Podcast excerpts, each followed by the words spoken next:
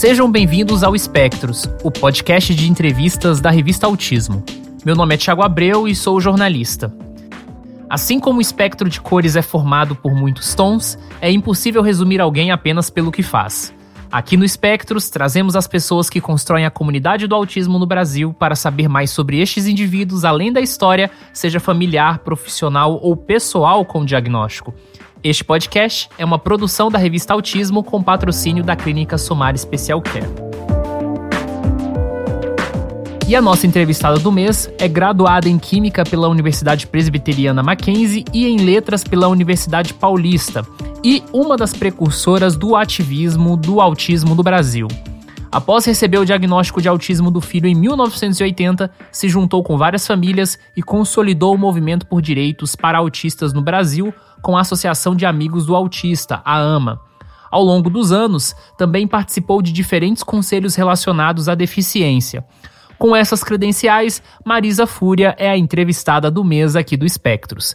Marisa, muito obrigado por topar aqui participar do Espectros. E a nossa primeira pergunta padrão aqui é: quem é Marisa Fúria por ela mesma? Eu sou uma mãe, né? Tenho quatro filhos e o meu terceiro dos quatro filhos é o Renato, tem autismo. O Renato hoje está com 44 anos e, e, e eu tive o diagnóstico dele é, em 1980. Então não tinha Google, não tinha nada disso, não, jamais estaria falando com você através de um computador, né? E foi aí que a gente começou a ir atrás do que era o autismo, isso numa época em que não tinha nem celular, né? Você sempre foi de São Paulo? Sim, nascida em São Paulo. Uh, e quando eu casei, eu casei em 1970, nós fomos, meu marido é, era engenheiro, ele faleceu em 2018, ele era engenheiro e a gente casou e foi, foi para construir a barragem de Porto Colombo em Minas. Então nós fomos para um acampamento de barragem, de lá fui para Ribeirão Preto, onde dois dos meus filhos nasceram, o Fábio e o Ricardo.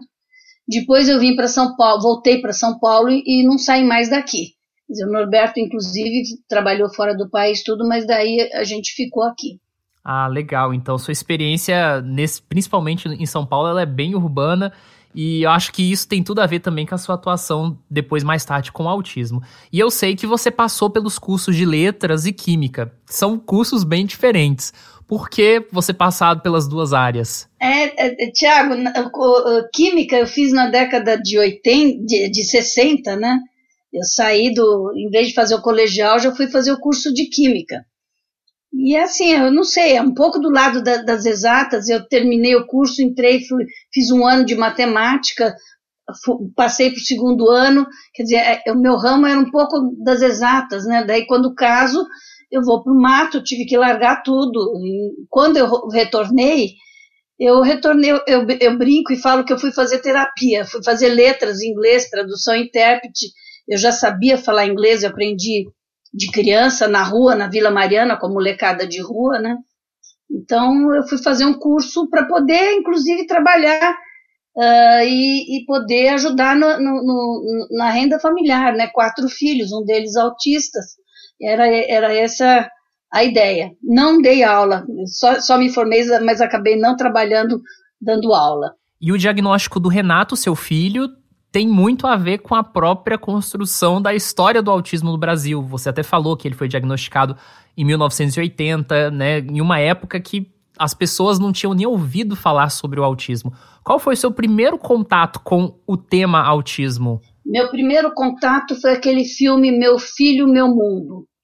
E eu tinha, eram quatro filhos, o Renato estava com dois anos e meio, o caçula tinha um ano de diferença, então era uma escadinha em seis anos eu tive os quatro filhos. Eu vi que ele tinha um desenvolvimento um pouco mais lento, mas ele nasceu prematuro. O segundo filho também demorou um pouquinho para andar. Aí veio o Henrique. Então, a, a, aquele, a, aquele emaranhado de filhos, né? Mas, de repente, ele, ele cantava, cantava músicas, ele falava, e, de repente, ele bloqueou a fala e começou a dar cabeçada no chão e na parede. Então, a coisa foi muito clara, né? Uh, depois que quando eu tive o diagnóstico, foi interessante porque quem fez o diagnóstico foi uma, uma uma psicóloga. Ela deu o diagnóstico na primeira consulta, eu tenho esse diagnóstico escrito e assinado, isso em 1980. Então, Tiago, eu acho um absurdo quando os profissionais na área, principalmente na área de saúde, demoram para dar o diagnóstico. É fundamental que as famílias tenham o diagnóstico o mais rápido possível. Então, não sabia o que fazer, não tinha o que fazer, tinha assistido o filme, Meu Filho, Meu Mundo, foi o única, único registro que a gente teve. Eu coloquei, ele começou a ir na psicóloga, eu vi que aquilo lá não, não funcionava. Eu pus ele numa escolinha regular, uh, pus em horário diferente ele do Henrique, que o Henrique era o caçula, eu não queria que, que o Renato fosse o modelo imediato para o Henrique. Então eles iam em horários uh, diferentes na escolinha. No primeiro semestre, a dona da escola falou: Marisa, nós, nós não, não, não, não entendemos de autismo. Eu falei: então eu pago uma professora para ajudar. Aí paguei um semestre de professora, mas não se sabia o que fazer naquela época. Estou falando de 1980, 81, 82, né? E daí, 80, 81 até. A dona da escola foi a escola Carandá, prezo muito ela. Ela chegou para mim e falou: Marisa, nós vamos perder o Renato e nós não entendemos de autismo. Ele tem que ir para uma escola especial. E foi daí que ele foi para a escola em Indianópolis. Aí começou, e ela indicou o Rosenberg, o Raimundo Rosenberg, ela falou, ele veio dos Estados Unidos, uma experiência americana, então vai consultar com ele. Foi aí que eu fui fazer consulta com o Rosenberg, ele começou a atender o Renato, e daí Ana Maria Melo, que é, que é outra mãe que começou a AMA junto comigo, o Salvador Cândido Brandão, que é o pai que também começou a AMA junto comigo. Gente, nós três ainda estamos aqui na luta, né? A, a Ana queria uma reunião, conhecer outros pais, ele marcou uma reunião com um grupo de pais que ele tinha. Eu, me, eu lembro que eu perguntei na época quantos, quantos clientes, quantos pacientes ele tinha, ele tinha 25. E daí, daquela reunião, ele, ele chegou para a gente e falou: se todos vocês se uma pessoa só com o dedo tentar levantar essa mesa, não vai conseguir. Mas se todos vocês com o dedo tentarem levantar a mesa, vocês conseguem. Então, a gente começou a fazer as reuniões e, e começamos a AMA em 1983.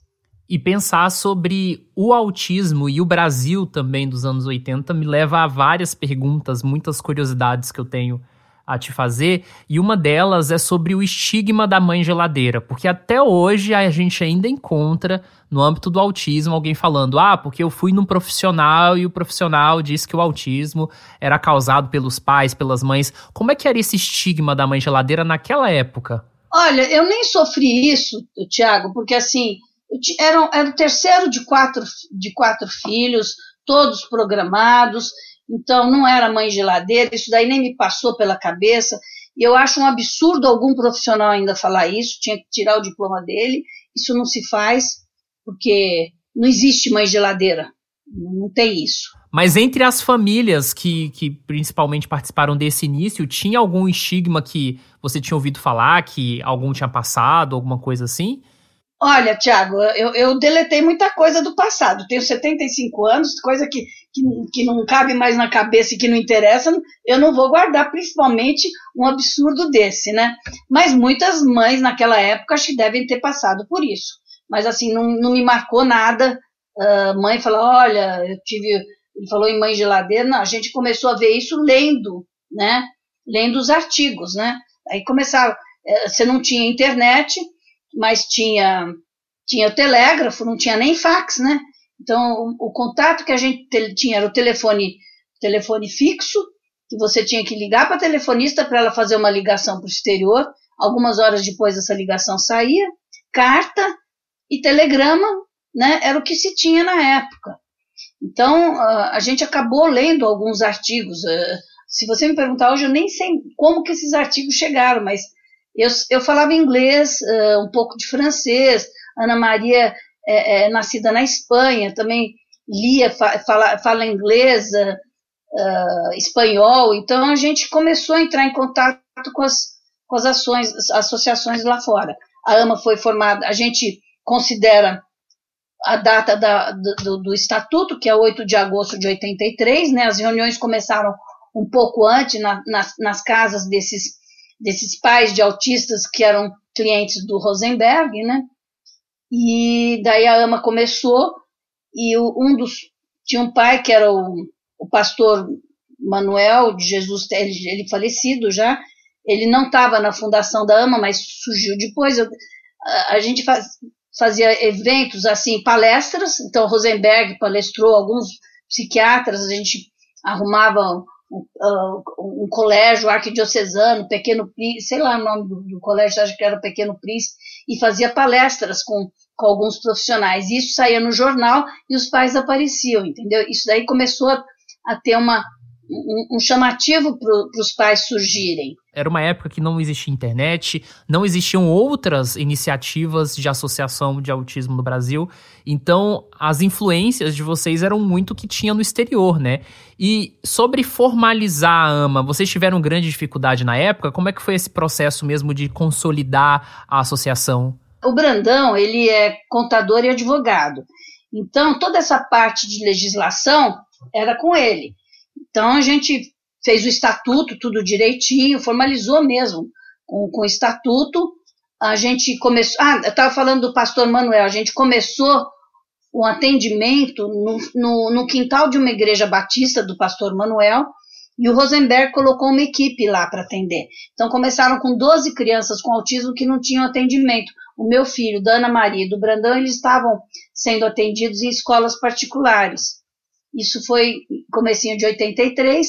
Aí nós fizemos um bingo beneficente e fizemos o primeiro encontro de amigos do autista em 1984. Foi na Metodista, que fica no ABC, acho que é São Caetano.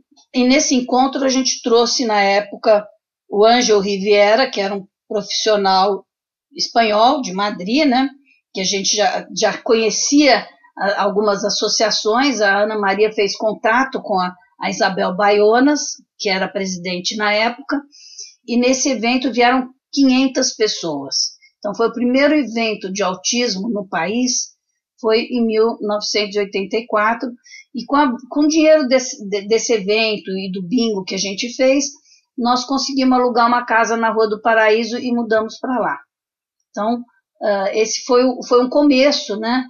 E daí, daí sim você começa a ter que contratar profissionais, porque aí começou a entrar um pouco mais de criança. Então, alguns pais pagavam, outros não pagavam. Ah, o foco nosso foi sempre de não fazer um clubinho de pais que podem manter seus filhos, era fazer o possível para que todos pudessem ser atendidos e trazer o conhecimento para todo mundo. Então, por isso que a gente começou assim, queria, queria aprender e queria ensinar os nossos profissionais a, a atender os nossos filhos, então a gente trazia um, um, um, profissional do exterior e as palestras uh, as pessoas iam conhecendo e aprendendo.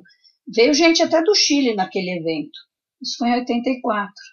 A AMA de São Paulo, ela não foi a primeira associação do Brasil, ela foi a primeira associação da América Latina. Não tinha outra na América Latina. A, a, a Argentina começou bem depois. Então foi a primeira associação da América Latina. Além dessa questão de trazer os profissionais dos serviços né, educacionais e de saúde, um ponto também que eu ouço muito falar sobre a história da AMA é em relação às, às ações, principalmente relacionadas à mídia, que vocês conseguiram desenvolver principalmente uma campanha em vídeo que foi, se não me falha a memória, atuada pelo Antônio Fagundes. Como é que foi isso? Então, uh, a campanha do Fagundes, ela ficou um ano e meio na Globo.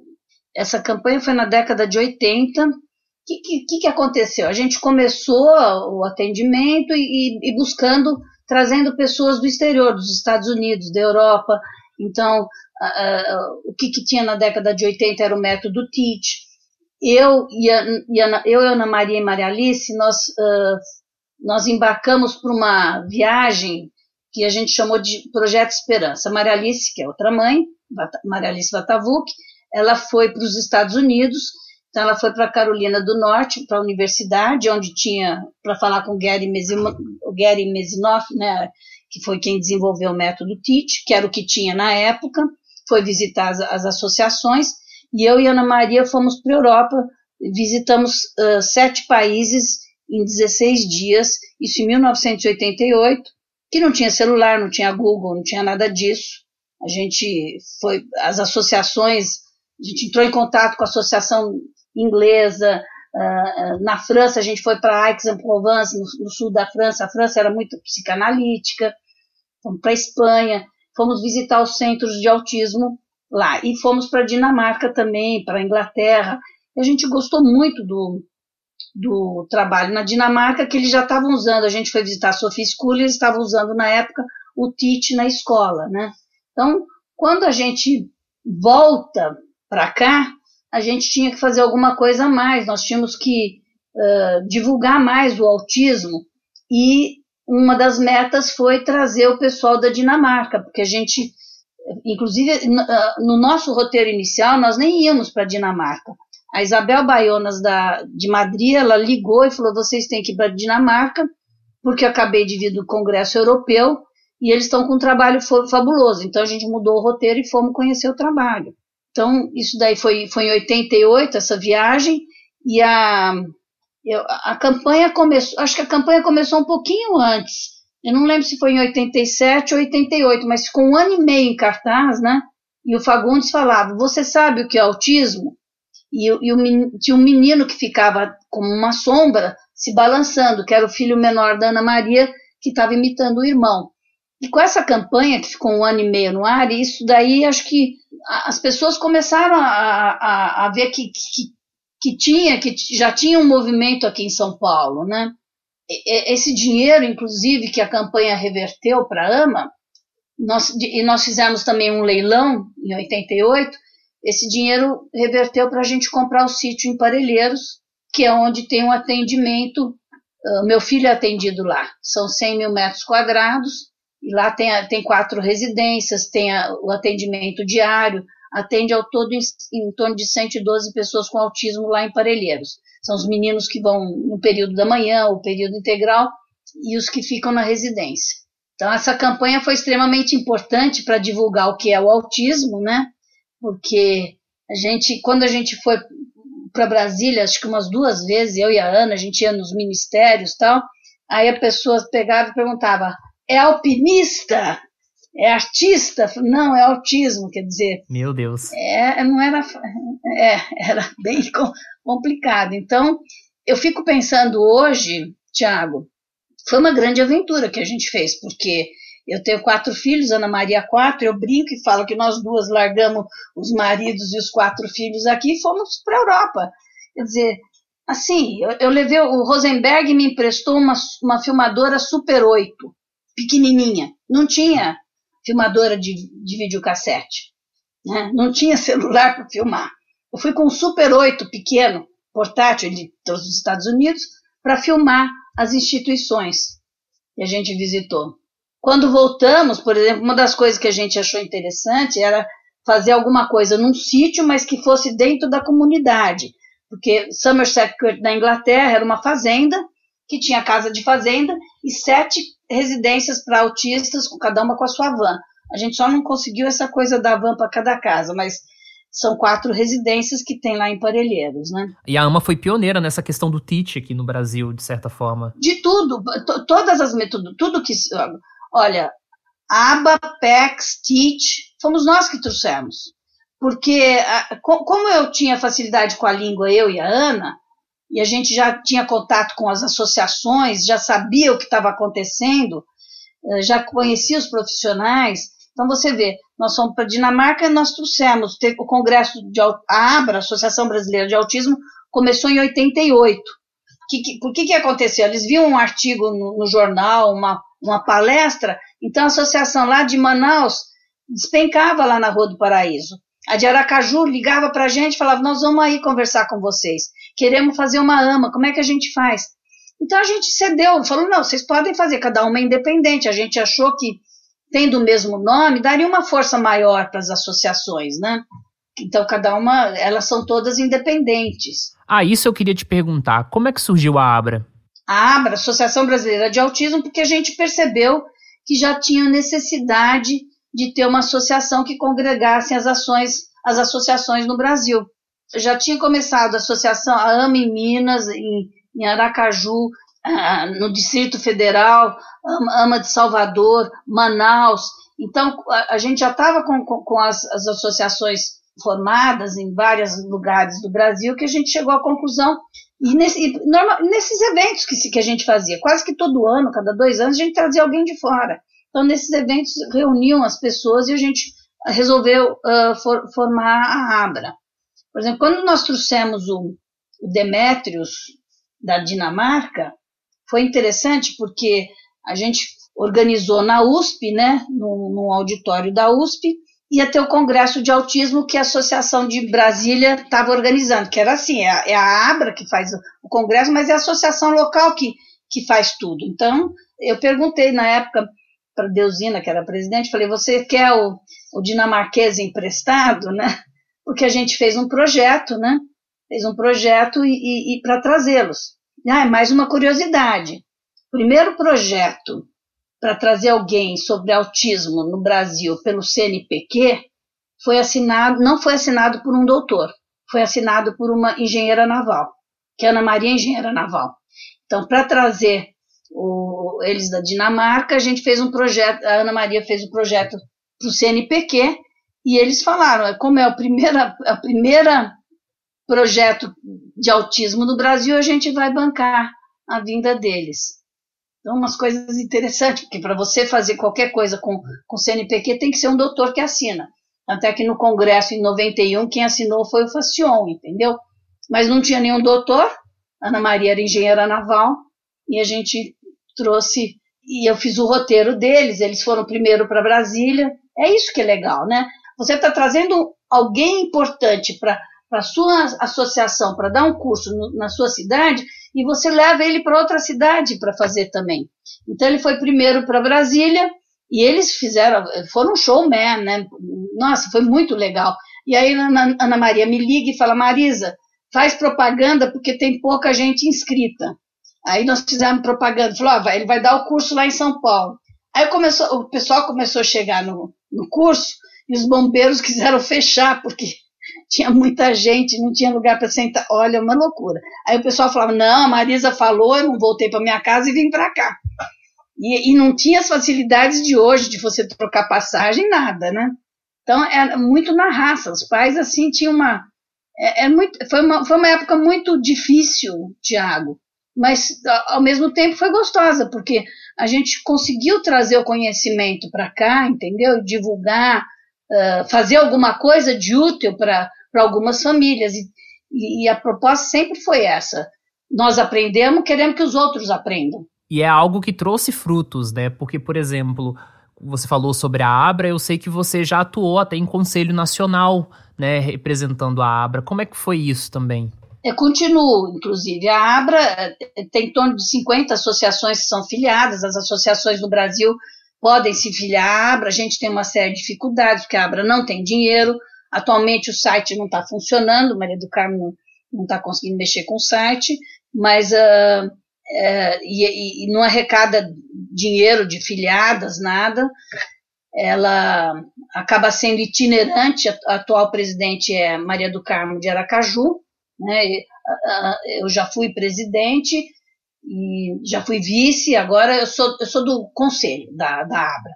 E, então a gente participa, como é uma entidade nacional, uh, a gente pode participar de conselhos. Então, nós estamos no CONAD, que é o Conselho Nacional de Direitos da Pessoa com Deficiência, uh, desde a década de 90 a gente faz parte, desde que começou, não era, não era nem CONAD, ele era um conselho da CORD, que a CORD era uma coordenadoria da área da pessoa com deficiência dentro do governo federal, né? Depois ele se tornou esse conselho, que é o CONAD, acho que foi em 1990, 91. Então a Abra tem faz parte do CONAD, tem eleições cada dois, três anos. Quem representa a Abra no, no CONAD é a Maria do Carmo, da Associação de Aracaju, e a Thelma, da Associação de Manaus. Aí, eh, já fizemos parte do CNAS, que é o Conselho Nacional de Assistência Social.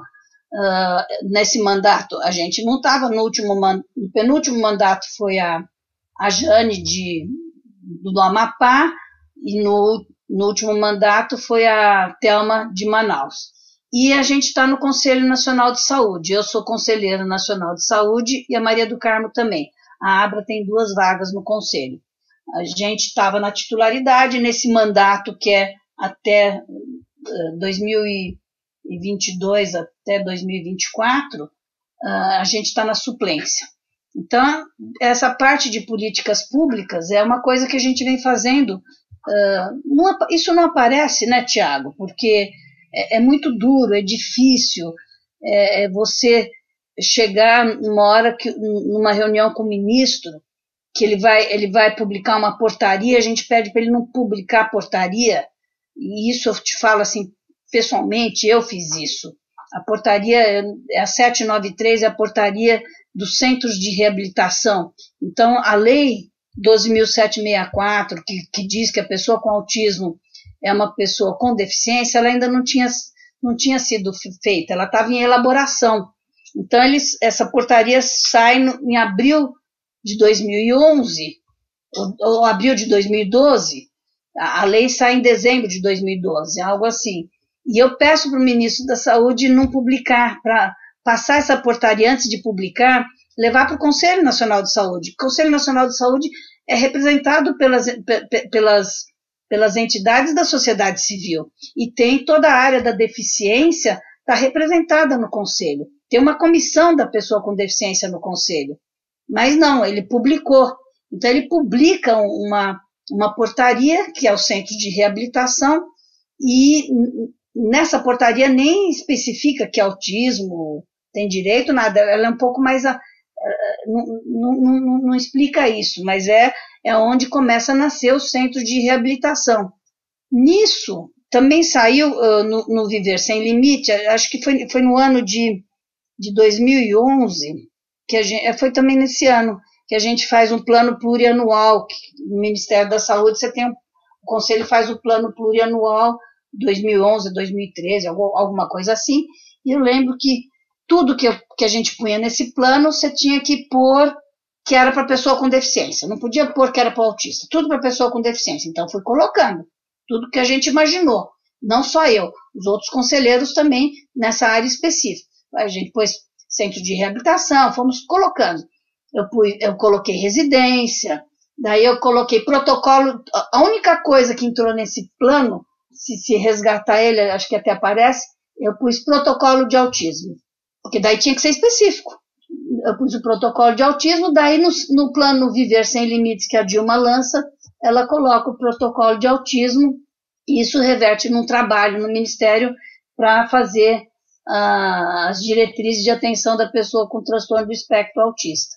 E a lei acaba sendo publicada em dezembro né, de 2012, e, e a gente vai tendo reuniões na Comissão da Pessoa com Deficiência, isso falando só de um pedacinho né, da, da área da saúde né, e da militância nossa nesses conselhos e nessas comissões que os conselhos têm. Né?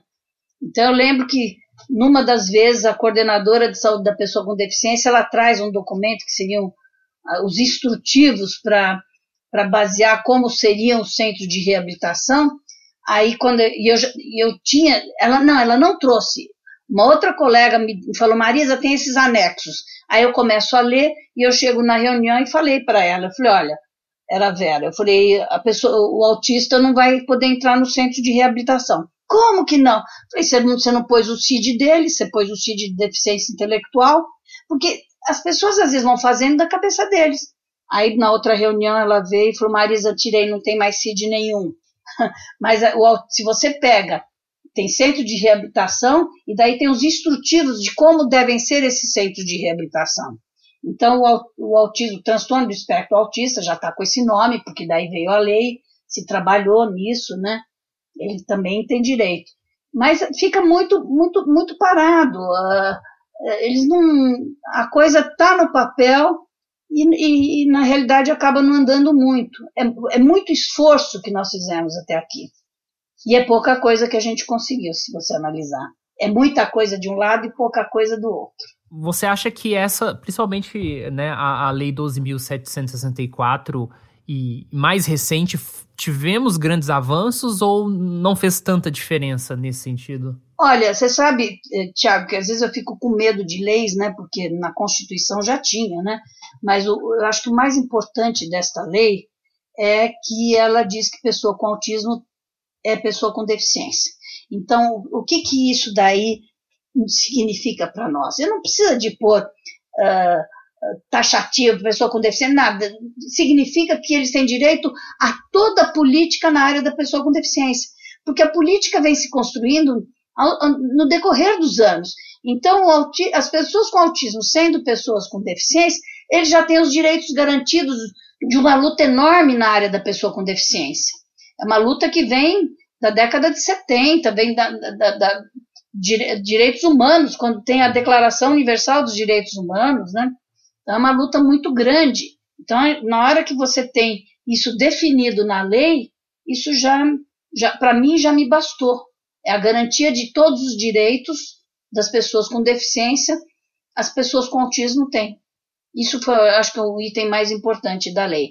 Então, assim, eu acho que não precisa fazer lei estadual, municipal, nada. Você tem a Carta Magna, você tem a LBI, que é a Lei Brasileira de Inclusão, que é da pessoa com deficiência, que lá tem tudo, e tem a Lei 12.764, que diz que, que essas pessoas com, com autismo são pessoas com deficiência. Isso foi, foi, foi o básico, né? E, e dá direito às famílias a terem o benefício da prestação continuada, né, tem uma série de direitos porque eles são considerados pessoas com deficiência. Marisa, voltando um pouco para o passado, a gente já falou aqui bastante sobre a comunidade do autismo antes da internet. Você tem memória de quando a internet chegou no âmbito do autismo e vocês começaram a fazer um pouco de mais uso dela? Olha, é o seguinte: Uh, meu marido era engenheiro, então eu já tive computador em casa na década de 80. Né? Eu não gostava muito de computador, mas eu, eu já usava o computador para os meus trabalhos na escola. A Ana Maria trabalhava no Banco Itaú, então ela, ela, ela já mexia com computador. Quando, quando começou o computador, na década de 80. Então, só para você ter uma ideia, o Congresso de Autismo de 91 foram 1.500 pessoas no IMB, uh, foi um congresso internacional e o congresso, congresso brasileiro. Nós fizemos toda a secretaria do evento na associação. A Ana Maria fez pelo computador. Secretariamos tudo. Contratamos uma empresa, Tiago, para os três dias do congresso. E esse congresso, nós trouxemos os bambas bambas.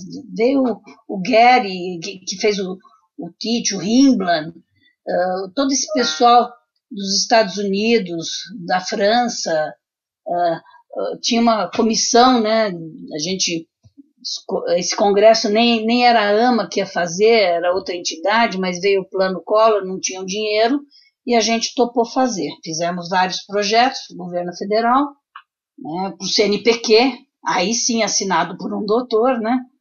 E trouxemos todos esses especialistas, foi tudo filmado, Tiago, eu acho que isso daí a gente tem filmado, eu nem sei como é que tá, mas eu não sei nem se está no site da AMA é, essas, é, esses cursos, porque além das palestras, a gente deu uma, fez uma quantidade enorme de, de cursos. Imagina você fazer um congresso no IMB, onde vieram em torno de 1.500 pessoas, e a gente organizou tudo isso. Eu não sou especialista em congresso, nem, nem Ana Maria era especialista em congresso, mas foi tudo conseguindo verba para poder trazer o pessoal e, e, montar o congresso. Isso é uma maluquice, né? Hoje acho que não, não dá para fazer uma coisa assim. Que a gente cobrava pouco para que os pais pudessem também assistir, né? Mas você tinha que cobrar para pagar para pagar as despesas, né? Então, neste congresso, você me falou da, da internet, não tinha internet ainda, mas teve uma novidade, já tinha o fax e um pai tinha fax, ele a gente a comunicação chegava no fax dele. Eu não lembro mais se ele emprestou o fax ou não, mas a modernidade que a gente teve era o fax. O computador já tinha, já estava se usando o computador. Aliás, você já apoia a revista Autismo?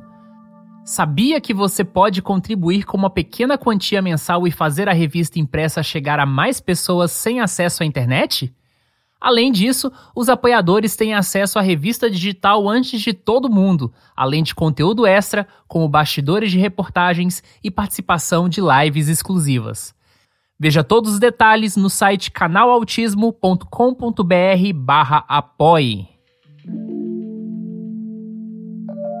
Marisa, em meados de 98 surgiu no Yahoo uma lista, né, que eu sei que familiares trocavam ali mensagens no Yahoo sobre autismo e que foi um dos primeiros canais no país, assim, para falar sobre autismo.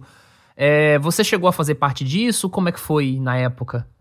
Sim, é, é, era uma lista de e-mails, né? Porque já, já tinha os e-mails, a gente chamava inclusive Educautismo, acho que era esse o nome do grupo. Era um grupo, quer dizer, como você faz hoje um grupo de WhatsApp, né? Ou um grupo de, de, de e-mails, era um grupo de e-mails que as, as, as, famílias do Brasil inteiro começaram a se conectar. Era um meio né, de, de conexão interessante, começando com, com a internet, né? Então você não tinha ainda o celular que você tinha internet, no, você não tinha o e-mail no celular, mas já tinha no computador. E se comunicavam, sim, os grupos se comunicavam por esse, esse caminho. As famílias, né, se comunicavam, as associações, e daí começou, né? Aí começou tudo, a internet veio com tudo, né? E de lá para cá, você vê alguma questão desigual assim na comunidade do autismo no Brasil, porque é, a gente fala muito, principalmente das grandes cidades. Você observa que tem algum, alguns lugares do Brasil que ainda é difícil a discussão sobre autismo. Como é que é isso, assim, pela sua experiência na AMA e, e com o ativismo no geral? O que, eu, o que eu vejo que é muito difícil, Tiago, é o atendimento público, entendeu? Então, assim, a gente sempre preconizou que toda a população fosse atendida pelo governo, né? Que tivesse atendimento pelo Sistema Único. Você tem a Seguridade Social. O que é a Seguridade Social? É o Sistema Único de Saúde, a Previdência e Assistência Social. E o link na educação, Ministério da Educação. Isso é o básico para nós. É o básico. Isso, isso é fundamental, porque você tem que, você tem que uh, trabalhar com eles, com profissionais da área da saúde, e você tem que ter os educadores da educação, você vai complementando a estrutura do, do, do trabalho para essas crianças com autismo, crianças, jovens, adolescentes, adultos, com essa estrutura, e, e, e você ainda tem a, o, o link da Previdência, porque é o benefício da prestação continuada que eles recebem, né? Aqueles que, que, que, que podem receber, porque tem um corte, né? Na Constituição não teria corte, mas quando fizeram a lei, acho que foi em 92, já fizeram aquele corte de um quarto do salário mínimo, o rendimento familiar, para poder a pessoa com deficiência receber, né? E a pensão dos pais, que eu acho que isso é uma coisa fundamental. Eu paguei minha aposentadoria, meu marido pagou minha aposentadoria porque eu não trabalhava. Eu trabalhei pouco, mas foi, ele, ele, ele, começou, ele pagou minha aposentadoria, eu complementei com poucos anos de trabalho.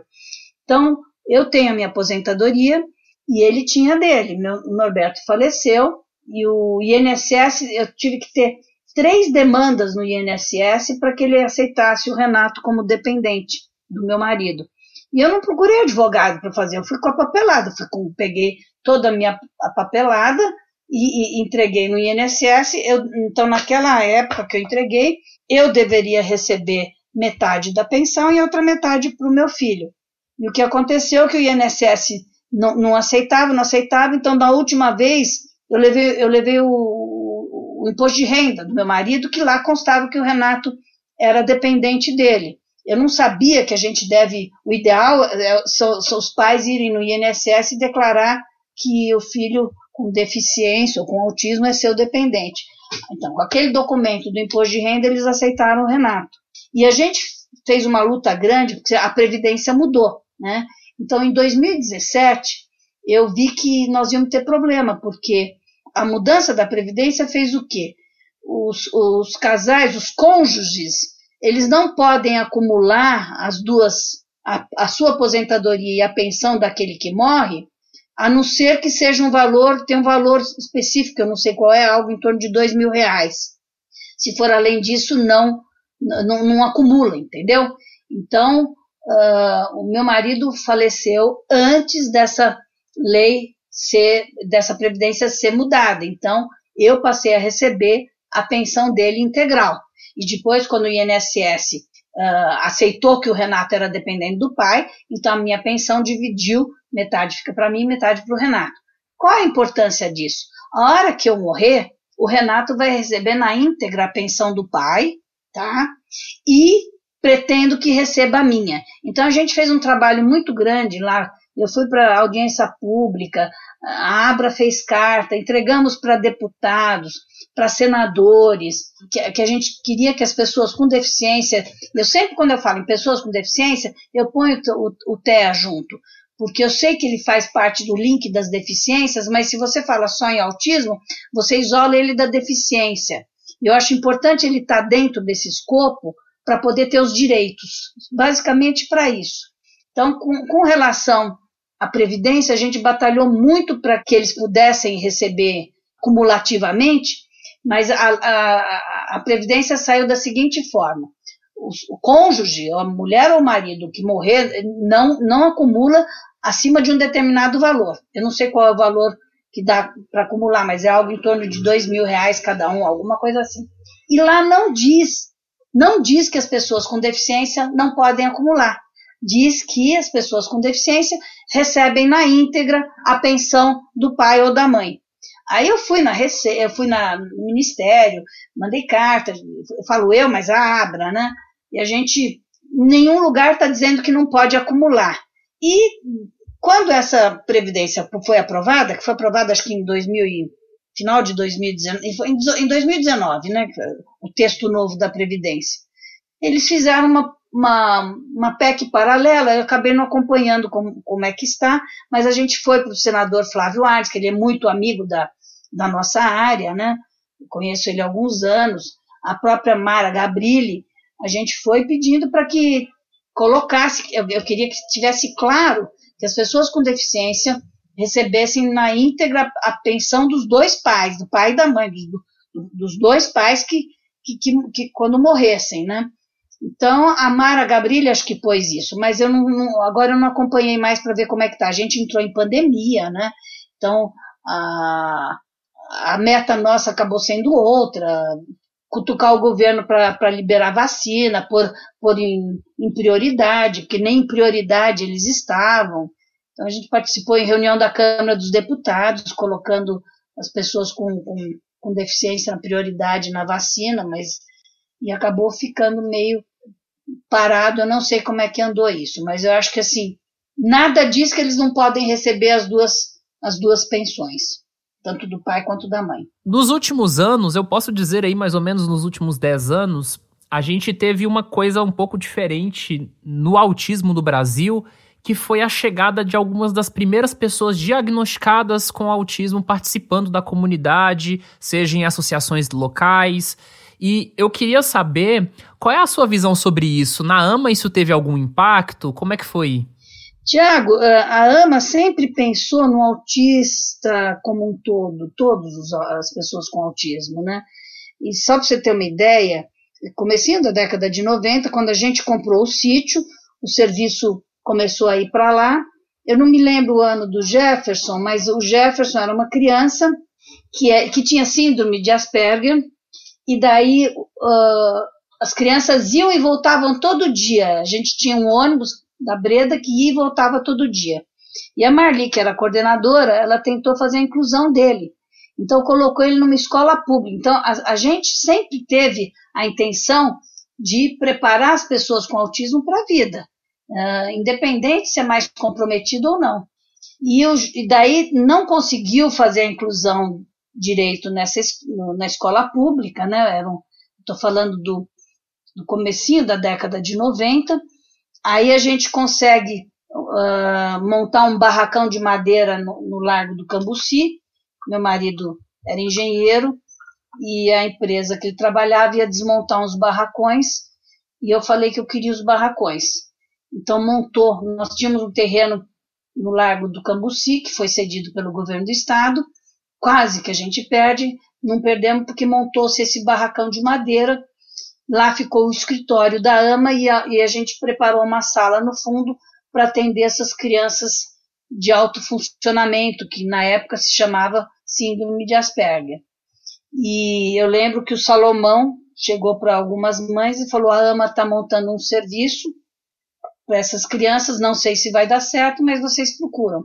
Então começou com três crianças, é é o Dude, o, o Jefferson mas esqueci o nome do, do, do, do outro, começaram ali e a Marli, como ela era professora do Irmã Catarina, ela saiu do Irmã Catarina para trabalhar na AMA, então ela tinha um, um, bom relacionamento, esses meninos foram incluídos no Irmã Catarina, então ela tinha acesso a, ao, ao Irmã Catarina para poder ajudar esses meninos a, na inclusão. Então eles iam para o Irmã Catarina num período e no outro período eles iam para a AMA para poder, que seria o contraturno que a gente chama hoje.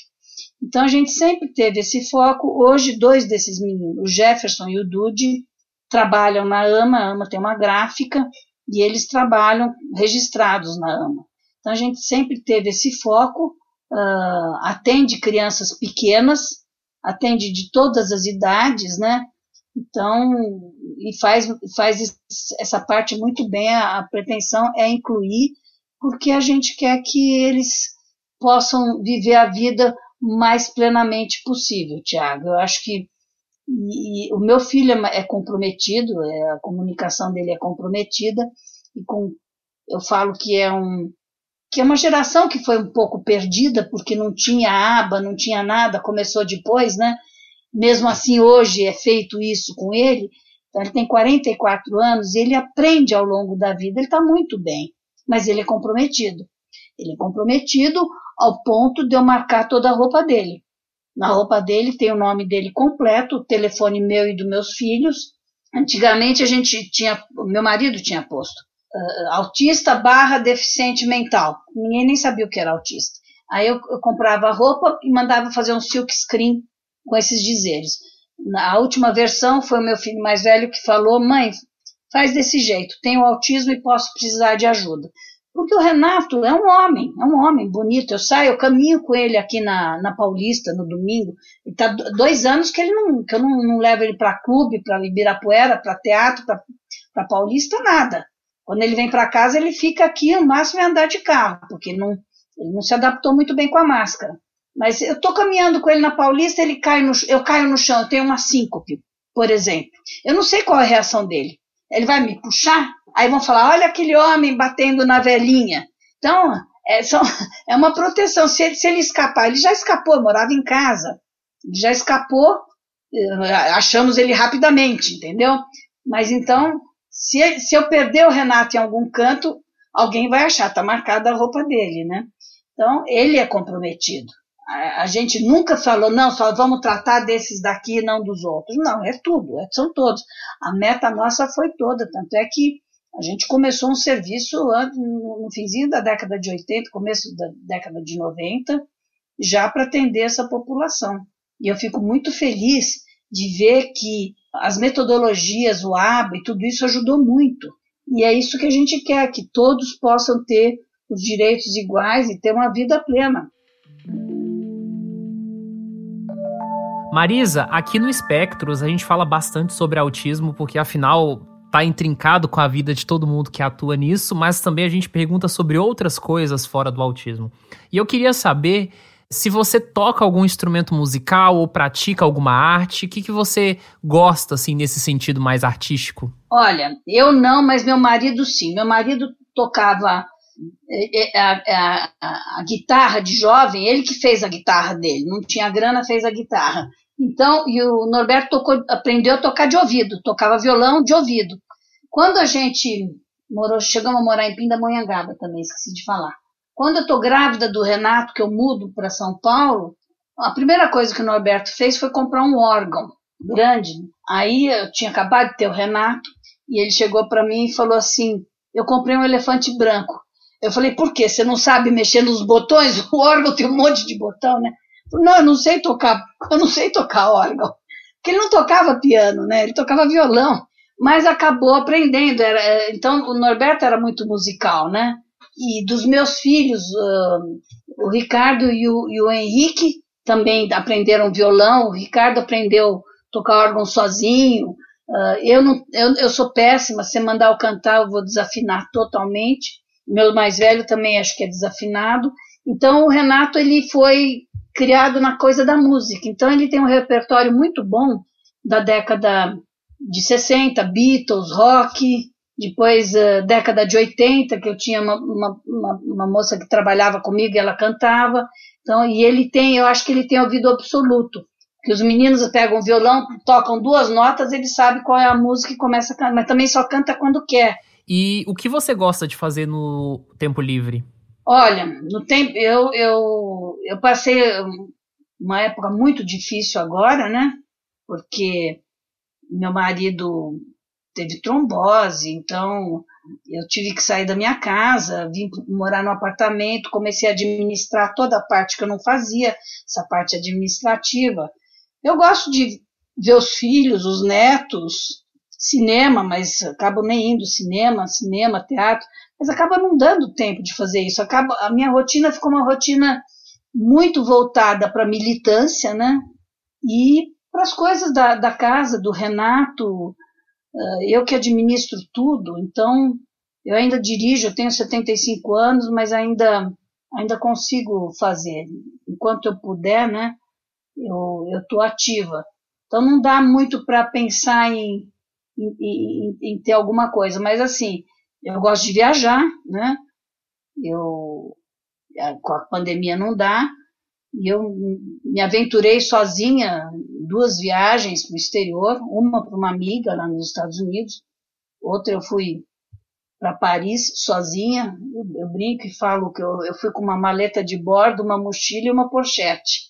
Eu acho que o fato da gente ter viajado naquela, naquela viagem do Projeto Esperança, né? Isso daí deu uma base para eu poder fazer isso sozinha. Então, é uma coisa que eu gosto, mas a gente não pode fazer isso sempre, né? E, e o dia a dia, né? O dia a dia e, a, e a, o Renato fica na, na residência da AMA, mas ele vem para casa a cada 15 dias, eu tenho que me preparar para ele tudo. Eu ia muito para a praia com ele, agora eu estou sozinha, então fica mais difícil, né? Não, não pelo trabalho, mas sim por estar tá eu sozinha com ele. Eu, eu, eu, se eu for viajar para ele, com ele para ir para a praia, tudo é bom ter um irmão junto, né? Eu fui, eu, teve um Natal, foi antes da pandemia, que meus filhos, eu estava numa casa de campo em Piracá e eu fui, eu fui pro hotel com o Renato. E foi uma experiência interessante, que era uma coisa que eu sozinha com ele no hotel, foi muito legal. Então, é, ele é um homem que a gente dá banho nele, entendeu? É, é, é, é complicado. Ele consegue, ele vai sozinho no banheiro, tudo, mas tem uma série de coisas que ele não faz que a gente tem que ajudar. Aqui no podcast, a gente soube um pouquinho, um pedaço muito pequeno, imagino, de uma série de experiências e coisas que você viveu ao longo desses 75 anos. Então eu queria te fazer uma pergunta desafiadora. Me conte um sonho que você já conseguiu realizar e um que você ainda não realizou e que talvez você realize ainda. Olha, Tiago, acho que eu, não, acho que eu nem tenho tempo de tempo de pensar em sonho. não, mas eu acho que a gente, mãe de quatro filhos, né? Então, sempre o sonho é que. E, e, e o Renato, né? O Renato acaba sendo o, o, o, principal motivo né, de tudo isso, né? Que a gente está conversando. E o sonho é que ele, que ele fique bem é, e que e os meninos vão, vão, vão ter que ficar, cuidar dele, né? Porque eu não estarei mais aqui, né? Não é, não é o natural. Então, meu sonho realmente era que tivesse residências como a AMA em todo o nosso país. Então, assim, uh, alguns acham que não deve, outros acham que deve, ah, está institucionalizado. Então, eu acho que, assim, tem residência para tudo quanto é tipo, né? Então, que você tenha residências para pessoas com, com transtorno do espectro autista muito comprometidos, seria o ideal, porque é, se eu falo assim, se os meus outros três filhos tiveram o, o direito deles de casar ou juntar, sair de casa ou ficar morando comigo mais tempo, por que, que o, o meu filho com autismo não tem o direito de ter a casa dele? Então é questão de direito é direito dele ter a casa dele, é dever do Estado que ele tenha a casa dele. Tem comunidades agora com. Você tem vários níveis de pessoas com autismo. E aqueles que precisarem, eles têm que ter um amparo do, do, do, do Estado. Não tem como não ter. Quando a gente visitou a Europa, tudo bancado pelo governo, em todos os países que a gente visitou, né? Então, esse, esse era um sonho meu, que, que, que, que, uh, que as pessoas com autismo tivessem o tratamento adequado para eles, como a gente viu lá fora. 34 anos se passou dessa viagem, a gente ainda está engatinhando, e eu, eu sinto isso na pele das mães, né? Porque tem o diagnóstico e vai fazer. E, e como é que faz, né? É um caminho doloroso para conseguir o atendimento, tratamento. É plano de saúde, não é plano de saúde, é governo, não é governo. Então, realmente, esse é, é, é um dos sonhos que eu sempre tive, né? E para mim foi concluído em parte, não, não na íntegra, porque a residência ela está viva hoje, né? Tem convênio com o governo, mas é um convênio que não se atualiza, o, a, é, não reajusta, é, é tudo muito complicado. É, a gente realmente fica insegura. Eu tenho uma grande insegurança no meu futuro, para o futuro do Renato. Então, uh, graças a Deus, os meus filhos eles uh, gostam do irmão, se preocupam com o irmão, né? E aqueles que nem irmãos têm, que, que, que, a família é pequena, né? Então esse é um dos sonhos. É, é isso, acho que, que todos vivam bem, que meus netos, meus filhos e, e que todas as pessoas com autismo tenham as suas chances de vida uh, respeitadas. Respeitadas, uh, que possam ser profissionais, respeitados, que a população realmente aceite a nossa população sem nenhuma restrição. Acho que é isso. A minha vida ficou, acabou sendo voltada, né? A AMA vai completar o ano que vem 40 anos. Ana Maria está escrevendo um livro, a história da AMA, né? Porque realmente a história do autismo no Brasil começou com a AMA. A PAI chegou a ter um serviço com o Dr. Krinsky, mas que não deu certo, uma coisa muito rápida, e é por isso que, que tem a AMA, porque a gente foi na PAI e a PAI não atendia, não tinha, não tinha serviço. Então, a gente formou a associação.